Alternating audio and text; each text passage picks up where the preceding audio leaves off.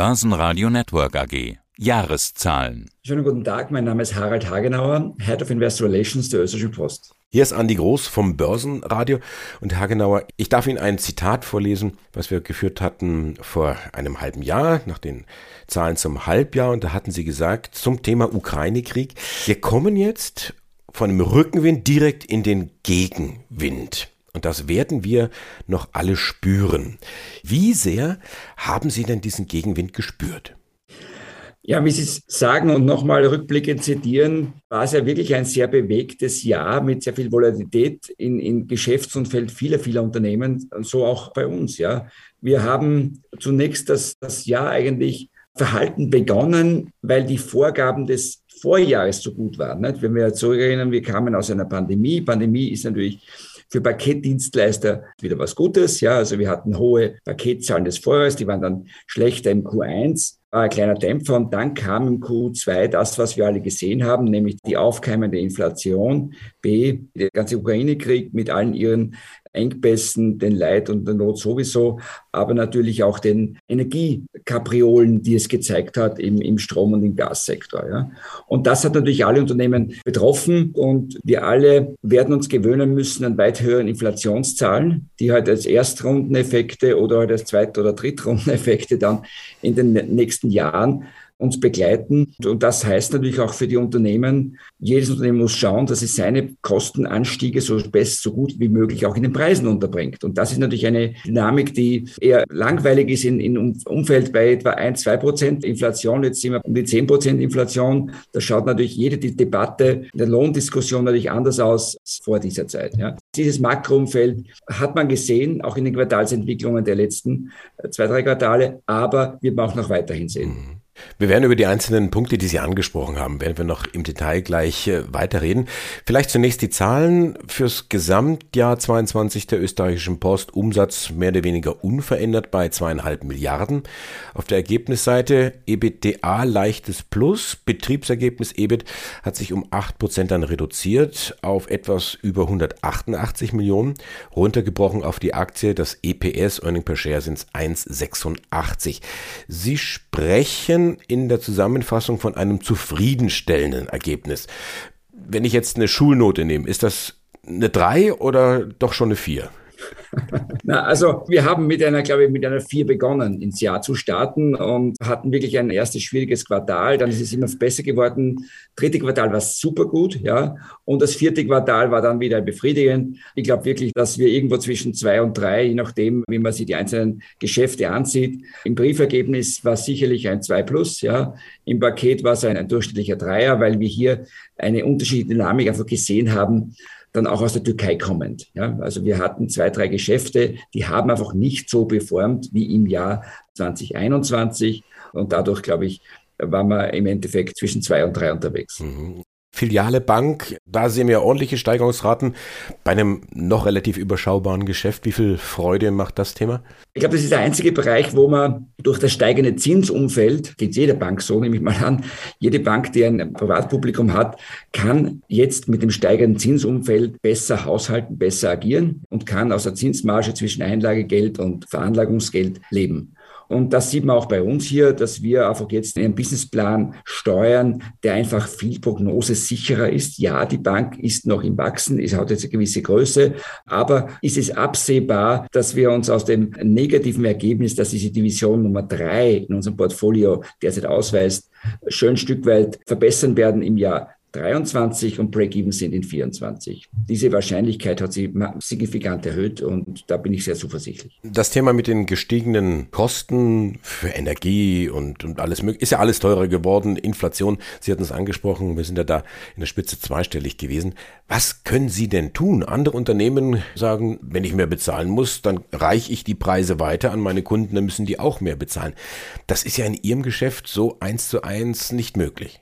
So eins zu eins nicht möglich, aber die Zielsetzung ist genau die gleiche. Auch wir müssen es versuchen, auch wir müssen mit unseren Kunden schauen, dass wir da und dort natürlich Leistungen effizienter machen, ist klar. Das ist das tägliche Arbeit des Managers schon die letzten Jahre gewesen. Aber bei diesen hohen Inflationen kommt man nicht umhin, sowohl im Paketbereich, aber auch im Briefbereich, der noch weit mehr reguliert ist, ständig zu schauen, dass man das Produktpreisgefüge, das ganze Portfolio adaptiert, verändert und summa summarum höhere Umsätze erzielt. Denn wir alle wissen, gewisse Energiekosten werden hoch bleiben, gewisse Personalkosten werden Anstiege von 10 Prozent erleben, wie wir auch in anderen Ländern derzeit in Diskussionen sehen. Und das gilt es dann auch zu verdauen. Da kann man inhaltlich nichts ändern. Das muss man in Produktpreismix umsetzen. Wie ist das in Österreich reguliert? Ja. Muss ein Regulator zustimmen, keine Frage. Und der schaut natürlich auch auf das Preisgefüge und schaut auf die Inflation als dahinterliegende Normgrenze. Die Nachfrage selber, wie kann man die beeinflussen? Kann man sie überhaupt beeinflussen? Also beeinflussen kann man sie nur durch gute Qualität, also durch gemessene, wie in unserer Branche, sei es im Brief oder im Paket, was wir alle wollen und lieben, dass natürlich eine Produkte punktgenau zugestellt werden und, wie wir es aus der Paketbranche sehen, am nächsten Tag zugestellt werden. Wir alle haben uns daran gewöhnt, dass es sehr bequem ist, online einzukaufen und das Paket soll spätestens am zweiten Tag, aber tunlichst mit hoher Wahrscheinlichkeit schon am ersten Tag nach der Bestellung im Haushalt erscheinen. Das bringt mich zu einem Thema, was bei der Deutschen Post derzeit diskutiert wird, dass man da so eine Art Zwei-Klassen-Preissystem einführt, dass man sagt, also wenn du möchtest, lieber Kunde, dass dein Brief am nächsten Tag zugestellt wird, dann musst du einfach einen höheren Preis bezahlen. Ansonsten Standardpreis, dann kann es halt mal zwei, drei Tage dauern. Das haben wir seit drei Jahren und das hat ohne große Auswirkung ist das erfolgt. Mittlerweile, glaube ich, haben 50 Prozent der Postgesellschaften in ganz Europa, also wenn man sich die Europalandkarte ansieht, gibt es dieses duale zweifache Pricing-System bereits. Der Kunde hat die Wahl. Will ich es am nächsten Tag zustellen oder kann es irgendwann in zwei oder drei Tagen erfolgen? Diese zwei, Priority und Economy heißt es bei uns, ja, die Tarife gibt es bei uns schon seit drei Jahren. Und es hat natürlich dazu geführt, dass man jetzt in zwei Dimensionen denkt. Und wenn man sich den Trend international anschaut, führt kein Weg dran vorbei. Ja? Also wenn etwas schnell zugestellt werden muss, also next day, dann ist ein Kunde auch bereit, dafür zu zahlen. Und wenn er was Günstiges haben will, na, dann kann es halt zwei, drei Tage dauern. Ich glaube, das ist die Logik, die da dahinter liegt, egal ob es ein Brief oder Paket ist oder was auch immer. Denn, denn wir alle wissen, wenn etwas zugestellt werden muss, sind damit Kapazitäten verbunden. Da braucht man motivierte Mitarbeiter, die gute Bezahlung haben wollen. Da braucht man Equipment, Elektroautos. Wir wollen so CO2-frei zum Konsumenten bringen. Das heißt, das sind alles Investitionen, die kosten etwas. Und dadurch versucht man natürlich zu unterscheiden, muss wirklich jedes Produkt am nächsten Tag erscheinen. Ich glaube, ob ein Strafmandat jetzt ein oder zwei oder drei Tage dauert, wird ziemlich egal sein. Ja. Und das haben wir auch gesehen. Es ist dann wirklich sehr, sehr einfach vonstatten gegangen, diese Versenderentscheidung zu fällen und zwei Produktgruppen anzubieten. Also das heißt, da habe ich jetzt auch wieder was gelernt. Da ist Deutschland hinten an, dann sozusagen. Auf der anderen Seite, die österreichische Post, merkt die das tatsächlich auch an den Kosten?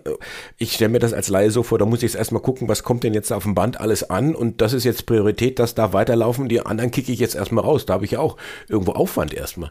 Der Aufwand im Sortieren ist der gleiche, aber in der Zustellung ist die simple Frage, wie viele Haushalte muss ein Briefträger in seiner Gasse täglich besuchen, definiert die Anzahl der Briefträger, die eine Region benötigt. Wenn es so wäre, dass jedes Haus nur zweimal die Woche irgendeinen Economy-Tarif oder Brief bekommt, dann kommt der Briefträger auch nur zweimal die Woche, weil es der Versender so entschieden hat.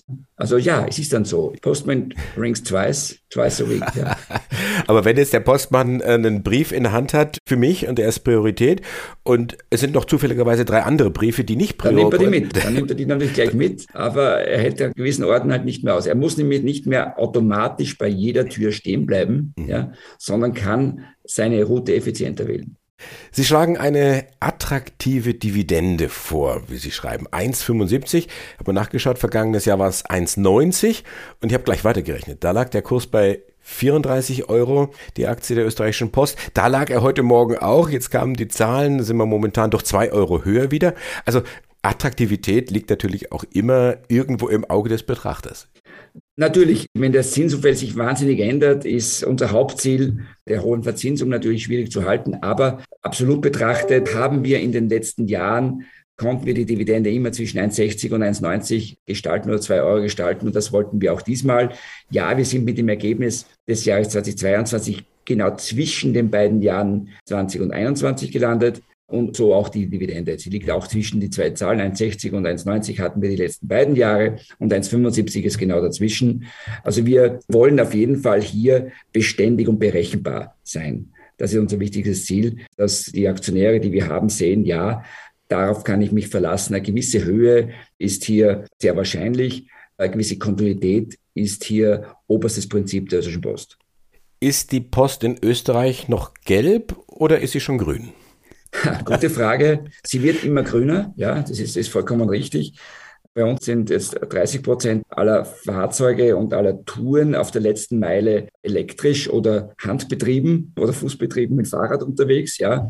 Und das wird jährlich um 10 Prozentpunkte steigen. Wir wollen ja 2030 dann wirklich eine Farbpalette bieten, dass das gelbe Postauto innerlich grün ist und, und außen zur Hälfte mal angemahlen grün, ja, richtig. Bis 2030 soll 100 Prozent aller Pakete und Briefe der letzten Meile dann äh, entweder händisch mit dem Fahrrad oder mit dem Elektroantrieb zugestellt werden sollen.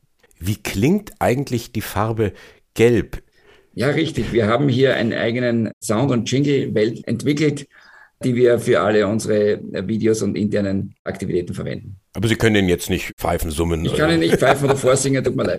Schauen wir voraus, mit wie viel Gegenwind rechnen Sie jetzt 2023? Wie stellen Sie sich auf? Mit welcher Strategie? Sie hatten ja gesagt, ja, an anderer Stelle wird hier gefordert 10 Prozent mehr Lohn. Das wird sich die österreichische Post natürlich auch ganz genau ansehen. Natürlich, ich glaube, das ist klar und das ist ja in unseren Breiten sehr üblich, dass Gehalts- und Lohn Debatten rund um die, die vorliegenden Inflationszahlen geführt werden. Das war bei uns immer so, ist, glaube ich, in, in Deutschland ist auch so vonstatten gegangen. Und das wird passieren. Also es ist auf der Ecke sehr planbar und absehbar, was vor uns liegt. Wir haben ja unsere Verhandlungen und Ergebnisse immer Mitte des Jahres bis Mitte des Jahres. Also ab, ab Juli werden Lohntarife bei uns angepasst.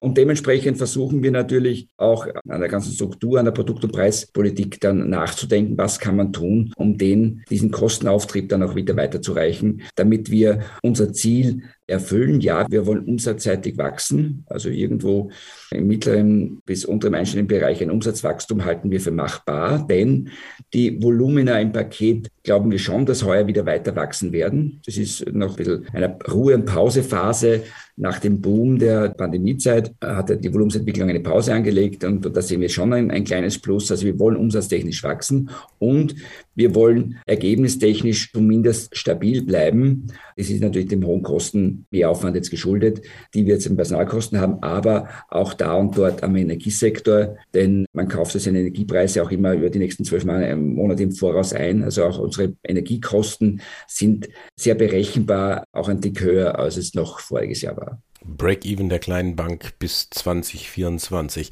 Harald Hagenauer, der Leiter Investor Relation bei der österreichischen Post zu den Jahreszahlen 2022. Danke und alles Gute. Danke Ihnen. Börsenradio Network AG. Hat Ihnen dieser Podcast der Wiener Börse gefallen? Dann lassen Sie es uns doch wissen und bewerten Sie unseren Podcast mit vollen fünf Sternen. Vielen Dank und bis zum nächsten Podcast. Alles rund um Börse.